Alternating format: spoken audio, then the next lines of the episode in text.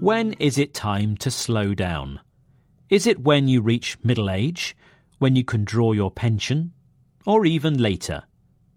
Queen Elizabeth II turned 90 this year, and there are not many signs that she's taking it easy. Last year alone, the monarch carried out over 300 engagements. Longevity has long been a topic of discussion in Britain.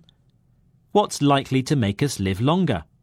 According to Professor Sarah Harper from the Oxford Institute of Population Aging, just over half your chances of living a long life come down to luck. She says if you have parents and grandparents who made it into their 80s and 90s, there's a chance you have inherited good genes. You are more likely to have a strong immune system and are less likely to develop chronic diseases. Lucky you then, but don't rely on that because bad habits can spoil everything.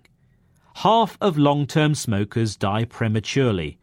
Smoking causes heart disease, lung cancer, and other illnesses. A poor diet and lack of exercise can lead to obesity, which reduces your life expectancy by between 3 and 10 years, says the National Health Service in Britain. But it's not worth stressing out about how long you're going to stick around. Stress can take years off someone's life. A study published in the British Medical Journal found even low level stress raises the risk of heart attacks and strokes by 20%. And you don't want that, do you? After you've ticked all the boxes genes, healthy living, keeping cool you might have almost guaranteed a long life. But for what? That's the final piece of the jigsaw. Having a purpose in life can also make you live longer. Some people engage in charity work to keep active.